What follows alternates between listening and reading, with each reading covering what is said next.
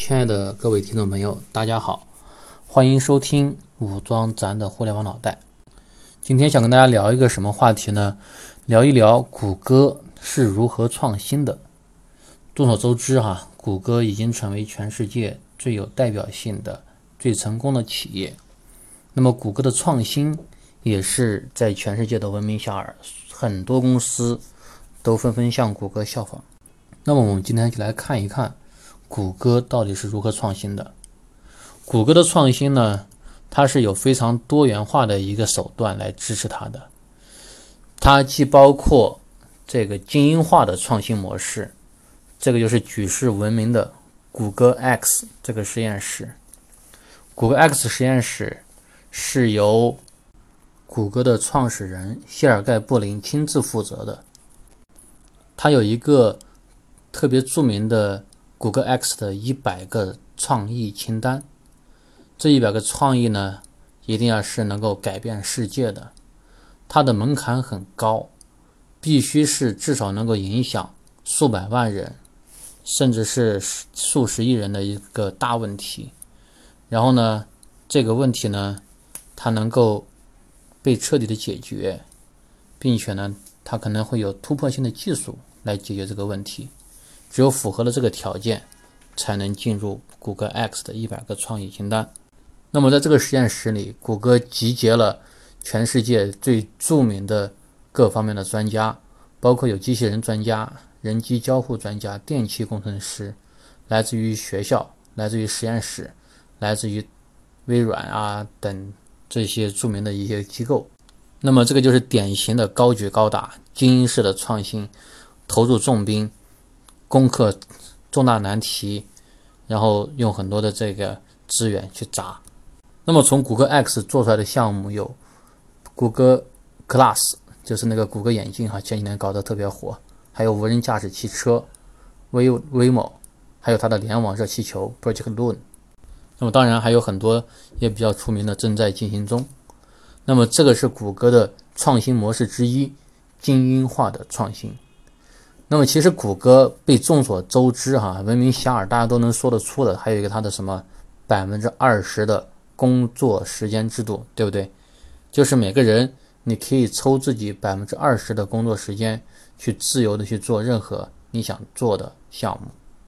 百分之二十的工作时间呢，曾经在谷歌早期，它的很多的重大项目中都扮演了非常重要的一个角色，比如说它的这个谷歌的那个广告系统。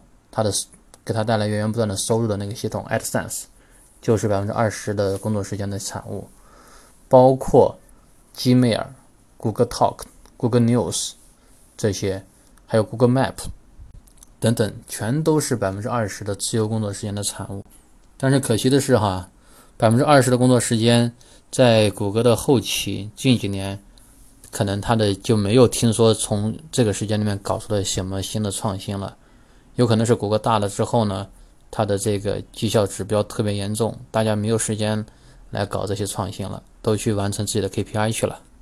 但不管怎么样，在历史上的某一个阶段，百分之二十的工作时间给谷歌曾经带来巨大的贡献。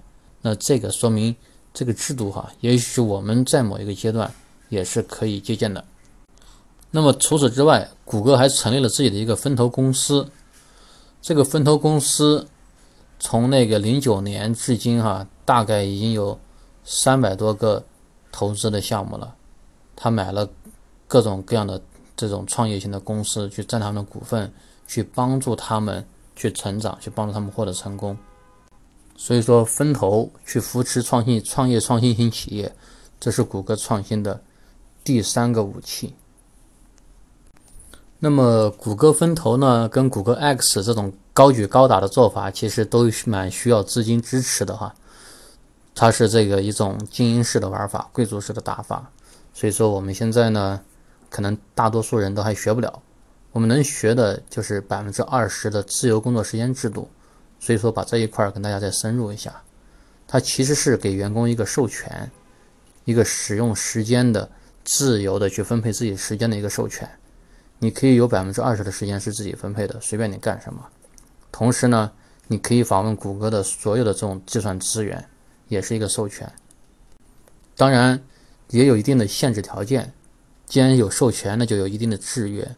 制约就是说，你必须从事与谷歌的这个战略相关的项目，不能说哎完全做一个跟这个毫无关系的一个项目。那么同时呢，要通过一定的审批，要立项的话，要得到更多的资源的时候需要审批。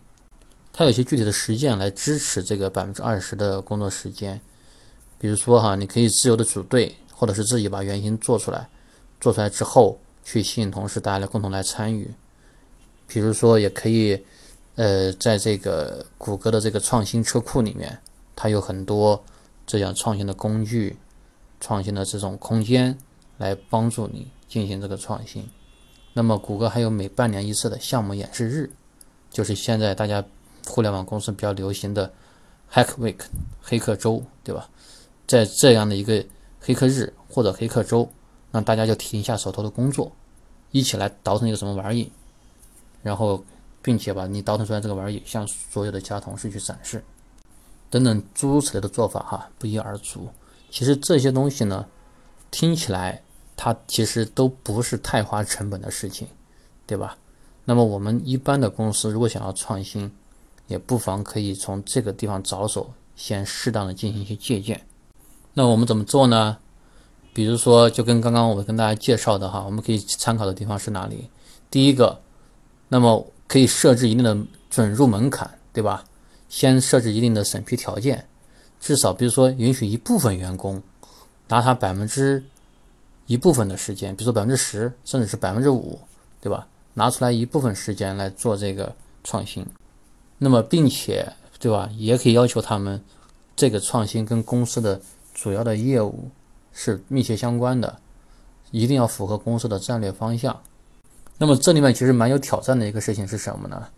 就是说，如果一个人他选择了用百分之二十的时间来创新，那么他可能哈投入到自己本职的这个工作上的时间就只有百分之八十了，就不够了。那这样可能会导致他的绩效被拉下来。